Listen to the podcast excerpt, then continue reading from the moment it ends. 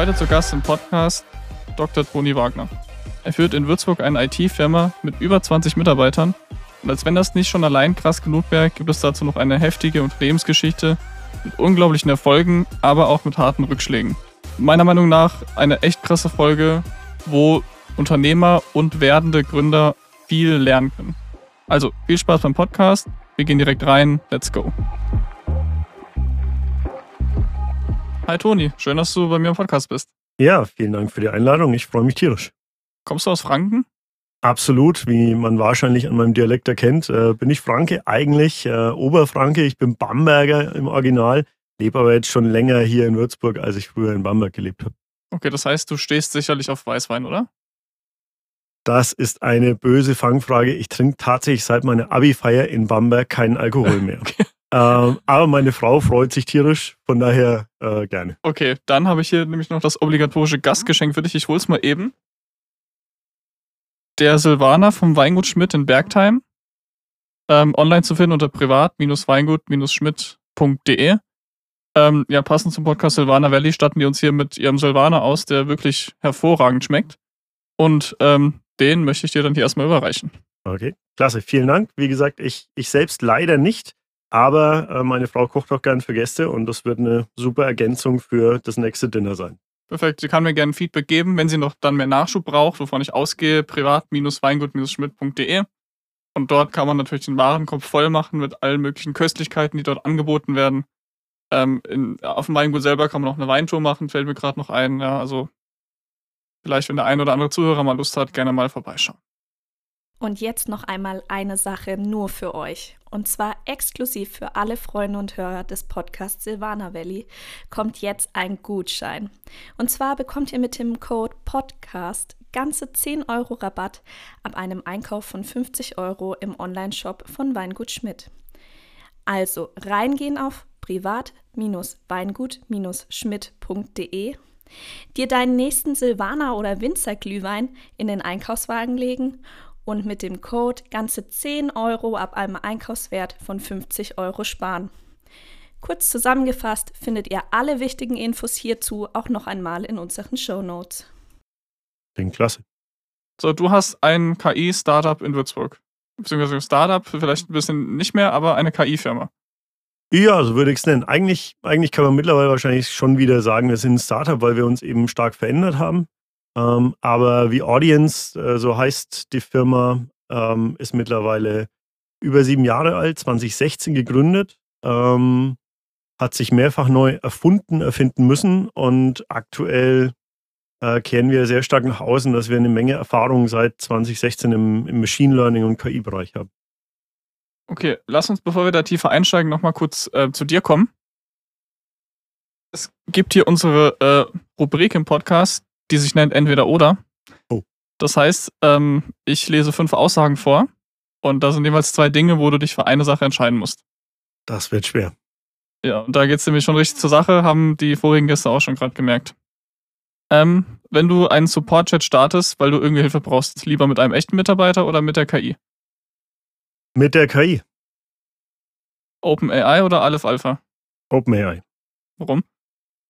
Äh, aus meiner Erfahrung bisher extrem viel mächtiger. Die API ist auch deutlich billiger.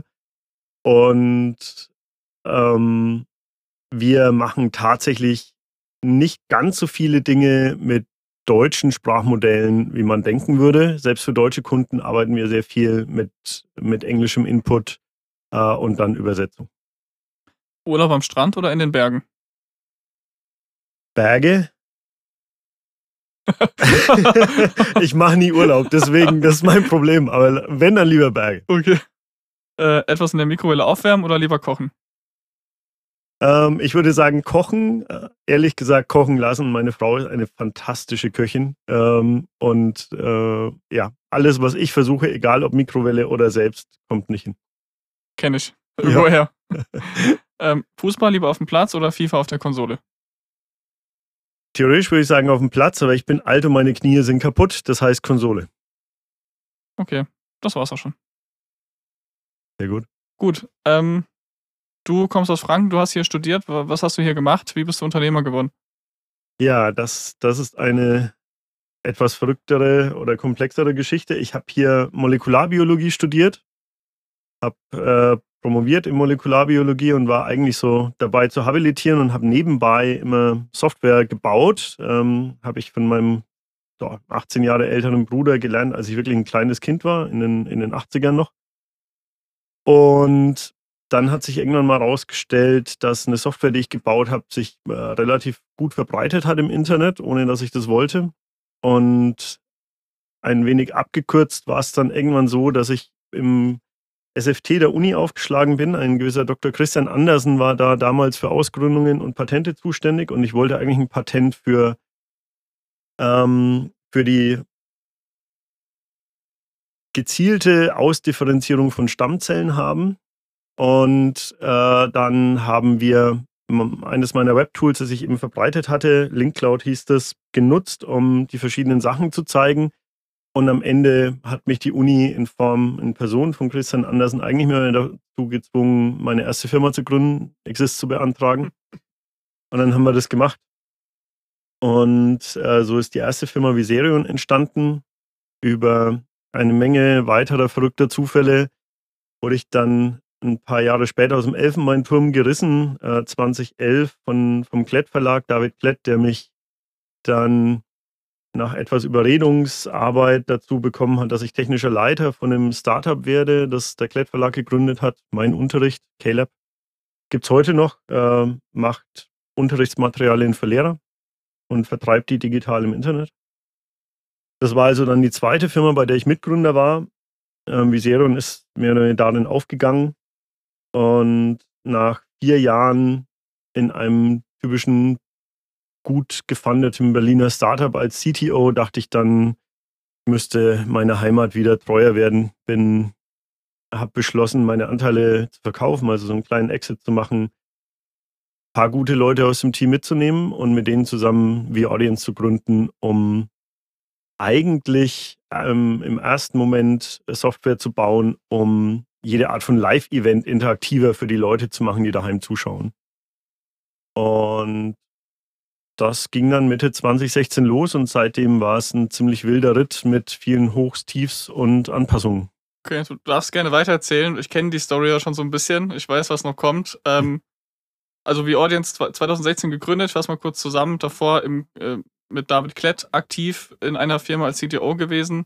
Davor von, von Christian Andersen quasi dazu genötigt, äh, die, mit der Idee auch Geld zu machen, die man damals schon hatte und die auch sehr gut gelaufen ist. Ja. So, und dann nächster Meilenstein Gründung wie Audience als, ähm, kann man sagen, in der Eventbranche, ja? Ja, ich würde sagen, in der, in der Live-Event-Branche, genau. Ähm, und da auf der Streaming-Seite, also auf der digitalen Verwertungsseite. Ja, die Originalidee war immer oder war damals, dass man zum Beispiel bei einer, bei einer Fußball-WM hat man Milliarden Zuschauer, die weltweit gleichzeitig vor dem Fernseher sitzen. Und auch wenn man typischerweise die Bilder kennt, äh, wo es Watchpartys gibt und viele Leute zusammen sind, so ist die Realität, wenn man Marktanalysen macht, doch, dass fast jeder alleine zuschaut. Also annähernd 80 Prozent oder mehr, je nach Event, schauen alleine ein Live-Event. Äh, und das ist relativ egal, ob das ein Musikkonzert, ähm, eine, eine Varieté-Show im Fernsehen oder eben ein Sportevent ist. Und unserer Meinung nach und auch den Marktanalysen nach ist es so, dass die Sender eine Menge Geld verlieren, weil sie die Zuschauer nicht wirklich mit einbinden, die allein daheim sind. Während äh, zum Beispiel die Leute in einem Fußballstadion über 100 Euro einbringen an Umsatz in dem ganzen Event, also weit über 100 für die meisten Vereine und Events, ist es so, dass der Zuschauer daheim ähm, im niedrigen einstelligen Bereich Euros einbringt. Aber natürlich ein viel höheres ähm, Potenzial hat, insgesamt Geld einzubringen aufgrund der viel höheren Zahl. Ne? 80.000 im Stadion, wenn es ein riesiges Stadion ist, aber mindestens eine Million daheim vom Fernseher, wenn man äh, The Zone oder Sky schaut. Okay, wie, wie habt ihr den Firmen geholfen, die solche Events veranstalten?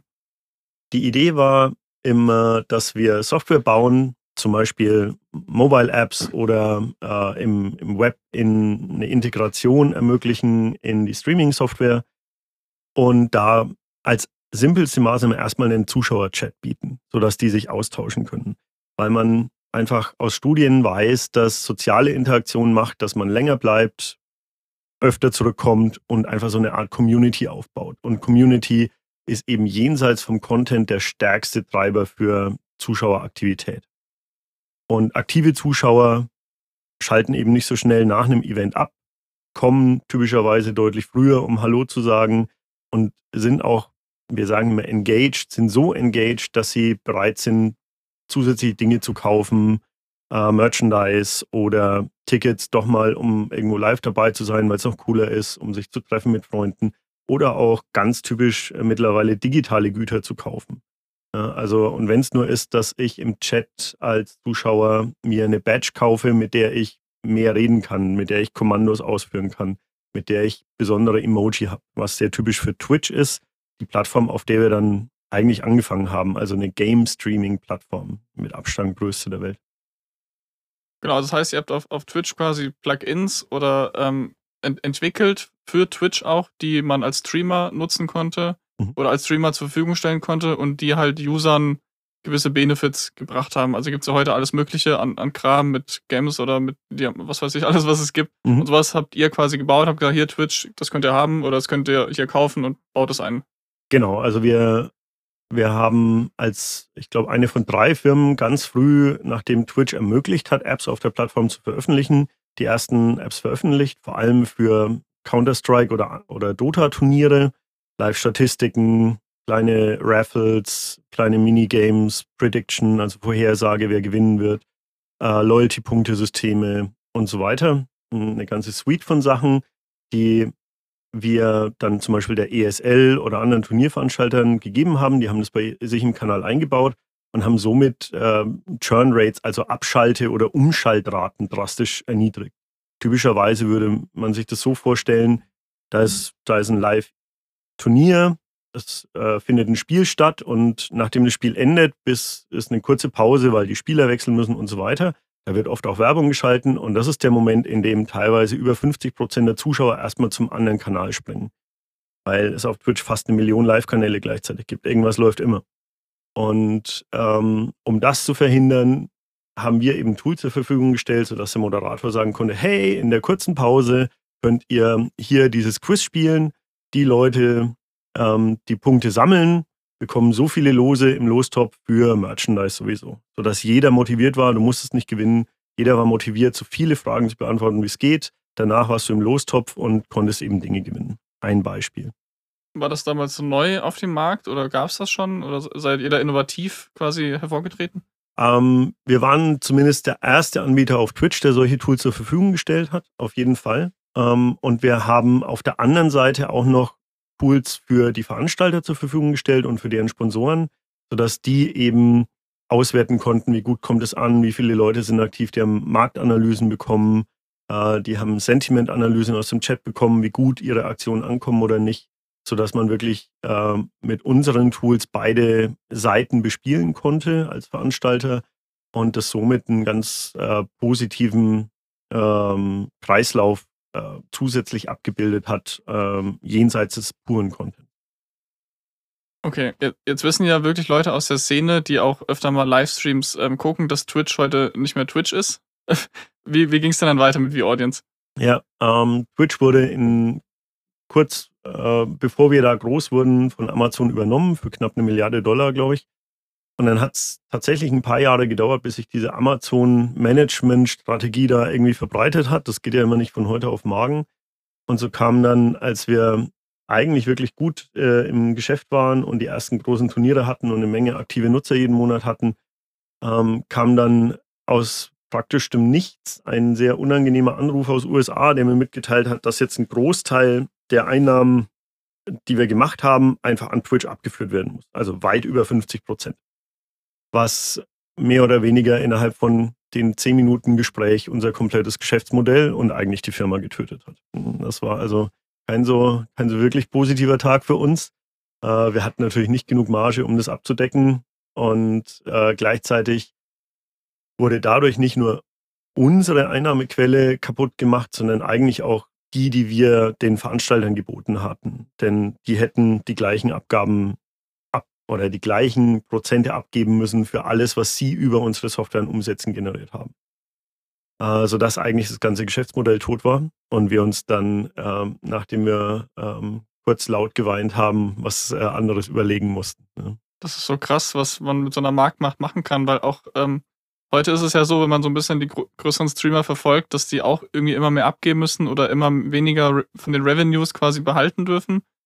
Und auf der anderen Seite haben die aber eigentlich keine Wahl, als auf Twitch zu bleiben, weil es nichts anderes wirklich Vergleichbares gibt. Also alles, was so gekommen ist, ähm, ist, ist ja wieder weg oder läuft einfach nicht so gut. Ja, äh, und viele haben ja versucht, diese Marktmacht zu brechen, unter anderem Microsoft mit Mixer, ja, es war eine Sache, Google immer wieder mit YouTube Live, was natürlich noch da ist, aber bei weitem in dieser Szene zumindest nicht die Attraktivität hat für die Zuschauer. Und so hat man, wie du sagst, eigentlich keine Wahl. Ja? Einige der richtig großen Streamer haben sich für zwei Jahre für, für Millionenbeträge von Microsoft wegkaufen lassen, ähm, haben eine Menge Community verloren, weil die Zuschauer nicht mitgegangen sind oder nur ein geringer Anteil und sind dann äh, zwar reicher, aber mit deutlich weniger Fanbase wieder zu Twitch zurück. Ähm, und wir hatten tatsächlich, wie du sagst, echt die, diese Erfahrung auch gemacht. Es gab keine Alternativen für uns, zumindest nicht im E-Sport-Bereich. Und wir haben als nächstes dann eigentlich Alternativen gesucht im klassischen, klassischen Sport, weil wir dachten, die generellen Mechaniken sind gleich, äh, Sportübertragungen sind zwar konservativer, aber haben im Endeffekt die gleichen Probleme und die gleichen Tools müssten funktionieren. Ja, und das war dann der Markt, äh, in den wir als nächstes gegangen sind. Wir hatten eben schon ein ganzes Toolset, haben das dann noch ein bisschen erweitert und haben dann angefangen mit ähm, Medien, Streaming-Diensten aller Art weltweit zu reden, um unsere Tools einzubauen. Also wart ihr quasi dann in dieser anderen Welt wieder Innovator? Kannten die sowas schon oder? Ja, die haben natürlich schon davon gehört. Ne? Die, die Medienleute sind natürlich äh, auch gut dabei, wenn es um, ums, oder ums Scouten zumindest von Trends geht. Im Umsetzen sind sie extrem vorsichtig und konservativ. Ähm, und was tatsächlich dann so ein bisschen anders ist, was wir lernen mussten, wir, wir waren da Innovator und teilweise war da zu viel Innovation, weil diese, äh, vor allem die, die High-Class-Sportübertragungen und Eventübertragungen, die leben ihrer Meinung nach zu 99 Prozent von dem Event an sich. Also wenn du für eine Milliarde die Bundesliga-Rechte kaufst, dann ist alles egal, du hast die Bundesliga-Rechte und die Leute kommen schon. Ist zumindest die Meinung in dieser Industrie. Ich bin da durchaus anderer Meinung und man sieht auch, dass diese Inhalte immer mehr Zuschauer, vor allem in der jungen Kategorie, an andere Formate und deutlich interaktivere äh, Varianten, äh, also dass sie immer mehr Zuschauer an interaktivere Erlebnisvarianten verlieren, aber die Sturheit ist ziemlich hoch.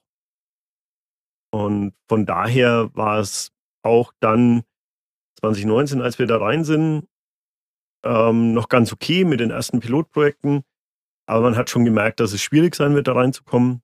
Und dann kam natürlich 2020 das allseits beliebte Covid, ähm, das uns entgegen der Annahmen von allen, mit denen wir damals so geredet haben, extrem heftig erwischt hat, weil natürlich niemand Software für Live-Event-Streaming äh, braucht, wenn es kein Live-Event mehr gibt. Ne? Und es wurde ja wirklich alles abgesagt, praktisch ein Jahr lang.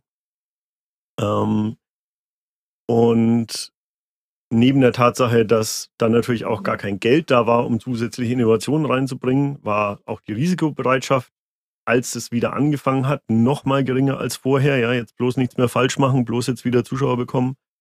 Und äh, so war auch unser Pivot in den Sportsektor echt vor allem am Anfang sehr, sehr schwer und hat sich für uns über die Jahre rückwärtsblickend eigentlich auch nicht gelohnt.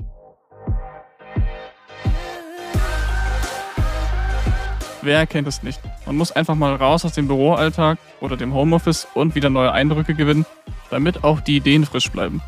Und genau deshalb ist jetzt unser neuer Partner, das Nomad in Würzburg, am Start. Das Nomad ist mittlerweile nicht nur die Go-To-Location bekannter Veranstaltungen aus der Gründerszene, wie beispielsweise dem Gründerstammtisch, sondern bietet vor allem modern ausgestattete Arbeitsplätze in verschiedenen Variationen für den Arbeitstag an. Im Nomad Coworking Space stehen sowohl einzelne Arbeitsplätze als auch Meetingräume zur Verfügung, immer inklusive die Nomad Benefits. Darunter Kaffee- und Wasserflat, Community-Austausch, Internet und die tägliche Brain Break, eine geführte Meditation vor der Mittagspause. Einen Arbeitsplatz bekommt ihr schon ab 15 Euro pro Tag, also schaut gerne im Space vorbei. Buchen kannst du dir einen Arbeitsplatz unter app.nomad-vue.de. Den Link packe ich dir natürlich auch nochmal in die Show Notes. Also mein Tipp, probier es aus, egal ob du selbstständig bist und mit anderen in Kontakt kommen willst oder einfach nur einen modernen Arbeitsplatz brauchst. Viel Spaß im Nomad. Und das ist so krass, wir könnten locker drei Podcasts machen, allein äh, nur über diese Meilensteine irgendwie, oder wo du die einfach nochmal erläuterst und erklärst, weil ich das einfach so spannend finde, dass es auch halt für, für wirklich heftige Rückschläge sind, die du einfach nicht, überhaupt nicht planen kannst, in keiner Art und Weise. Du kannst dich nicht genug absichern, du kannst nur genug Kohle beiseite legen, um das irgendwie aufzufangen, aber nicht mal das, also das hilft ja auch nur eine begrenzte Zeit lang. Ja, auf jeden Fall. Und äh, wir waren ja ein Risiko, risikokapitalgetriebenes äh, Startup, ja. Also wir haben durchaus Geld eingesammelt und haben vor allem in der Twitch-Phase, selbst als es gut lief, eigentlich vor allem Geld verbrannt, um schneller zu wachsen. Ja. Und das Fatalste, was einem in so einer Situation als Unternehmer passieren kann oder als Unternehmen passieren kann, ist natürlich, dass die Userbase, die du mit Geldinvestment aufgebaut hast, auf einmal nicht mehr existiert oder du, du kannst sie nicht mehr monetarisieren. Und das war wirklich schon unternehmerisch nicht so leichter Schritt und da muss man den Gesellschaftern großen Dank aussprechen, dass sie da noch an uns geglaubt haben und den Pivot den ersten auch voll unterstützt haben und nachgelegt haben. Ähm, und ganz kurz, Pivot heißt Seed-Runde? Äh, Pivot heißt dann, wir, wir haben uns eben, also wir haben vorher die Seed-Runde gemacht und haben dann noch so eine interne kleine Runde danach gemacht, um eben die, ähm, äh, die Umstellung des Geschäftsmodell, Geschäftsmodells, den, den neuen Markt äh, einnehmen zu können. Also wir haben ja. den Inhalt der Firma angepasst sozusagen. Ja, und das wurde eben von den, von den Gesellschaftern klasse unterstützt. Und als dann natürlich der zweite Rückschlag kam und der neue Markt nicht mehr existent war, als wir gerade angefangen hatten damit, ähm, wie du sagst, man kann als Unternehmer nicht immer alles planen und Covid hat, glaube ich, kaum einer auf dem Schirm gehabt damals. Ja. Ähm, da war die Stimmung dann schon nicht mehr so super gut, muss man durchaus sagen. Aber alle, alle sind dabei geblieben. Wir mussten das Team natürlich stark verkleinern, was einem auch immer weh tut. Aber wir haben uns zusammengerissen und haben gesagt, okay, wir müssen jetzt irgendwie durch diese Situation durch und haben damals eben angefangen zu sagen, hey, was sind unsere Expertisen? Wir können sehr gut Interaktionsdesign machen. Das war die große Stärke der Software vorher. Und wir haben eben eine Menge Background im Einsatz von Machine Learning aller Art. Ähm, liegt auch daran, dass einer unserer Gesellschafter und äh, der ersten Angels, der Dr. Andreas Hutho, Professor Dr. Andreas Hutho von der Uni Würzburg ist, der ein Machine Learning Spezialist ist, hier auch das neue Forschungszentrum des äh, KAIDAS leitet.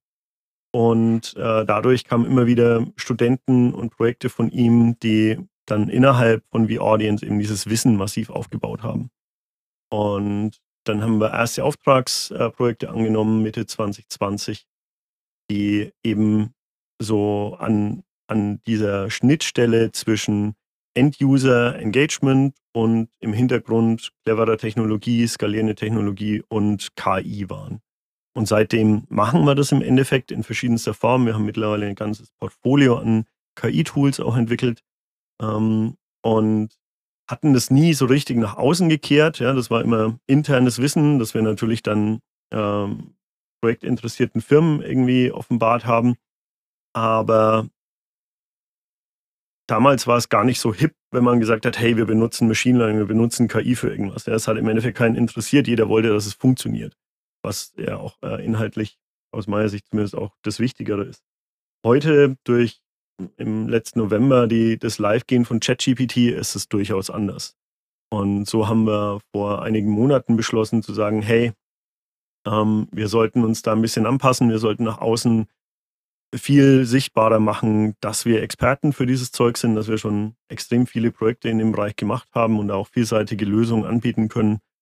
Und dadurch jetzt auch die Umstellung auf vaudience.ai, also .ai als Domain und ähm, Logo-Update und so weiter, sodass wir jetzt die zweite Marktanpassung offiziell äh, nach außen hin machen im Endeffekt gerade. Man kann sagen, ihr habt den Markt dann eigentlich schon wieder so ein bisschen antizipiert, oder? Ja, zumindest die Technologie. Ich würde ja uns nicht so als die allerbesten Marketing- und Sales-Leute anschauen, aber als vor allem relativ innovative Techniker. Ja, wir sind eine Menge Nerds. Äh, alle Gründer sind im Endeffekt Entwickler und Nerds. Und äh, wir nutzen diese Technologien für eben nicht so leicht zu lösende Projekte schon seit 2016. Und von daher waren wir eigentlich ganz gut vorbereitet darauf, dass es jetzt irgendwann mal explodiert. Okay, das heißt, euer Fokus liegt jetzt worauf genau? Also Umsetzung von KI-Projekten, die in Auftrag gegeben werden oder auch quasi fertige Tools einfach verkaufen oder wie funktioniert das? Genau, es ist ein Mix von beidem. Äh, wir entwickeln stetig kleine, aber auch mittelgroße Tools und Frameworks auf intern. Ich will jetzt nicht zu nerdy klingen, zum Beispiel sind wir kurz davor, ein eigenes Multi-Agenten-System-Framework äh, zu veröffentlichen, mit dem man eben mehrere spezialisierte KIs äh, zusammenarbeiten lassen kann, um so noch komplexere Dinge zu automatisieren, noch bessere Ergebnisse zu bekommen. Ja.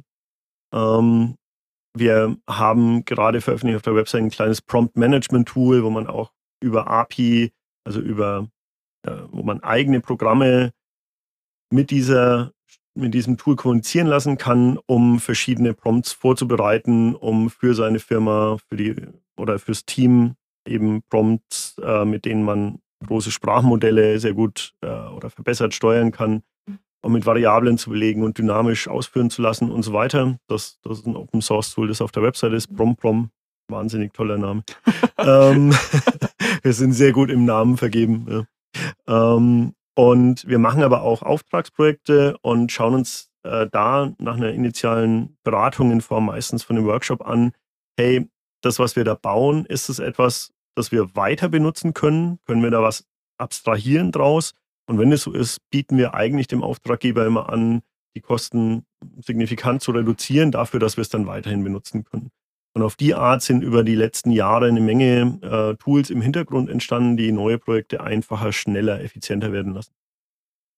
Wo willst du mit V-Audience ähm, in der Zukunft hin? Fühlst du dich jetzt wohl mit dem, mit dem, was ihr macht? Oder hast du nochmal vor, da nochmal was anderes mitzumachen, ein anderes Thema zu bespielen? Oder ist jetzt dieses KI-Thema äh, und Analysenthema das, wo ihr euch jetzt fokussiert?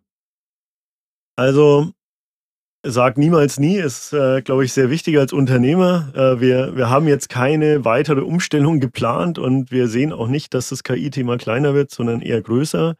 Ähm, innerhalb dieses Themenkomplexes gibt es eine Menge Subthemen, die wahnsinnig spannend sind. Wir machen auch immer wieder Forschung, ähm, zwei laufende Forschungsprojekte hier mit der Uni und mit der, mit der THWS. Äh, wir wollen auch immer mehr beantragen. Ich, ich mag diesen Forschungs- und Innovationsbereich sehr. Ich glaube, das ist eine große Stärke von uns.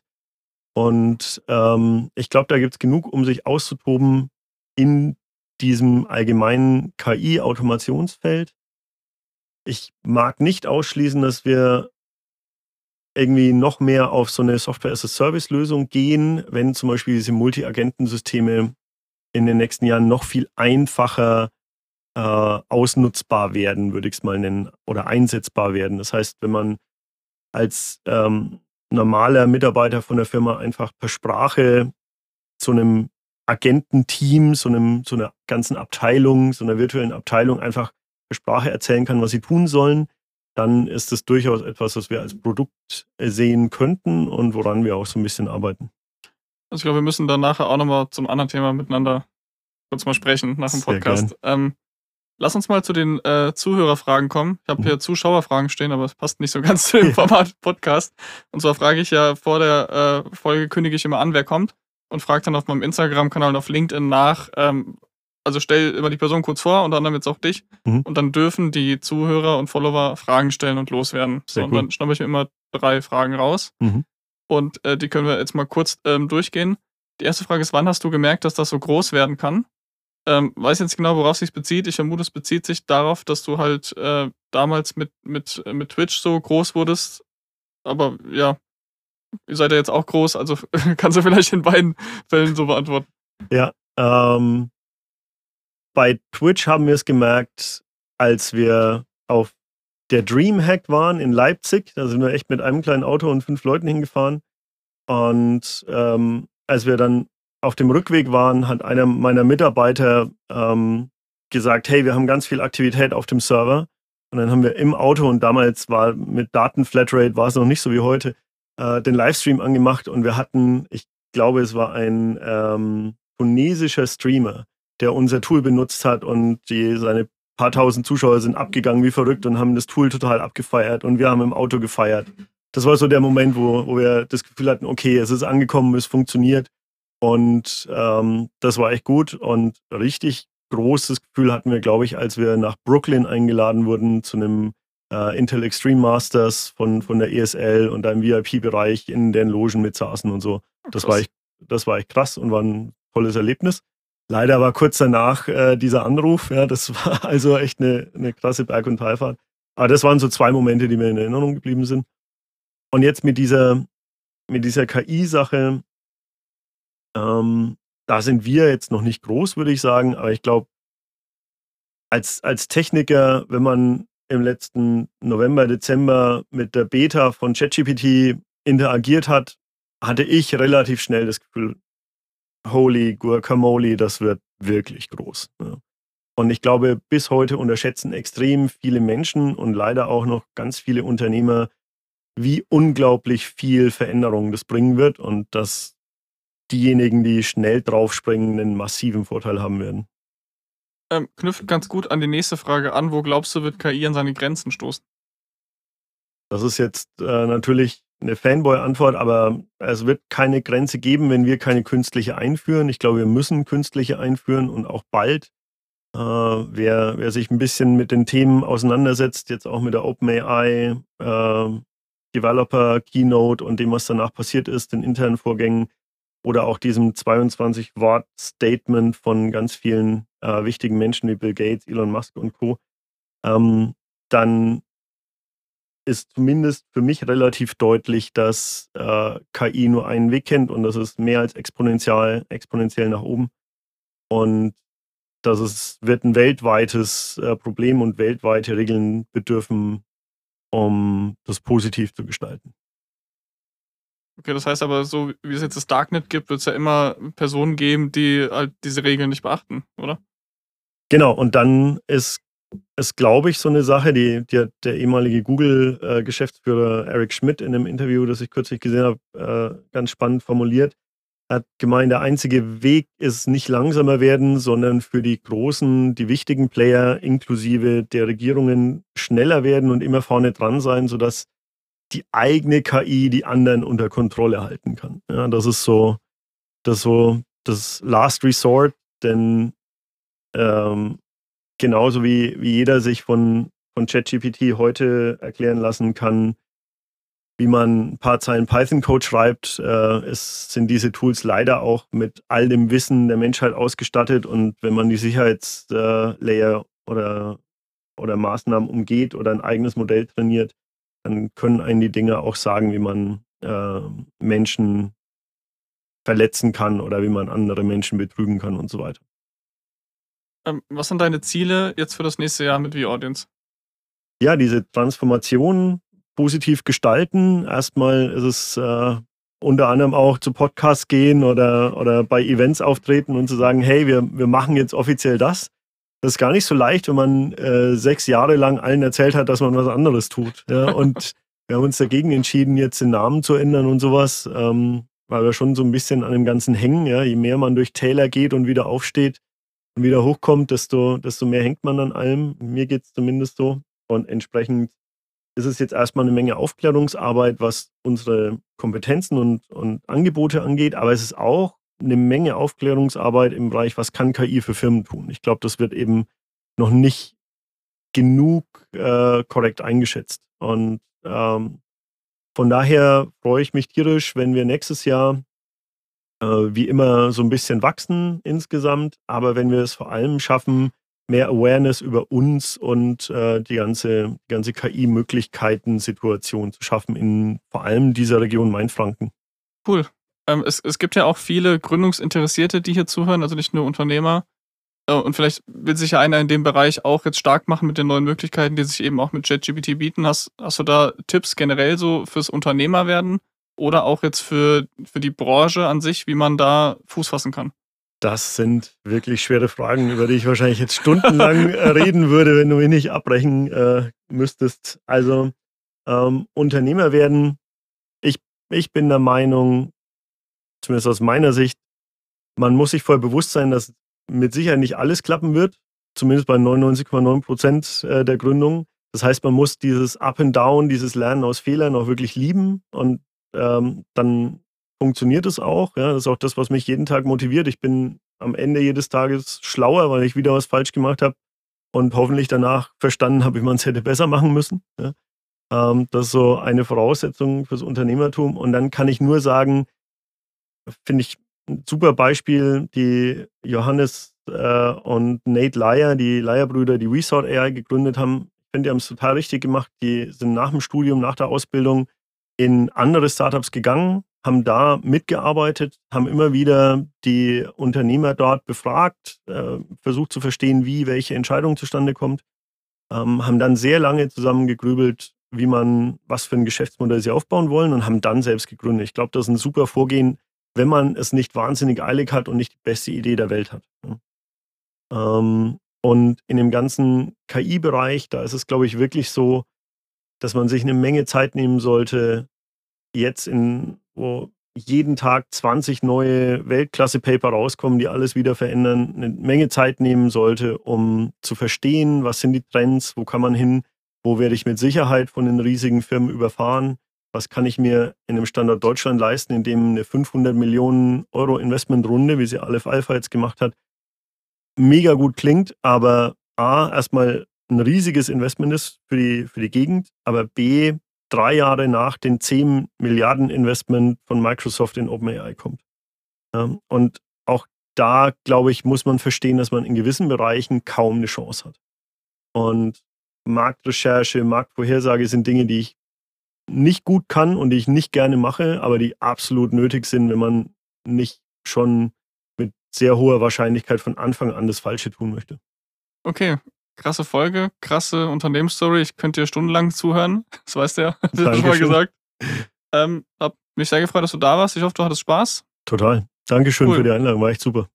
Dann sind wir damit fertig und in dem Sinne, bis zum nächsten Mal. Ciao, ciao. Ciao.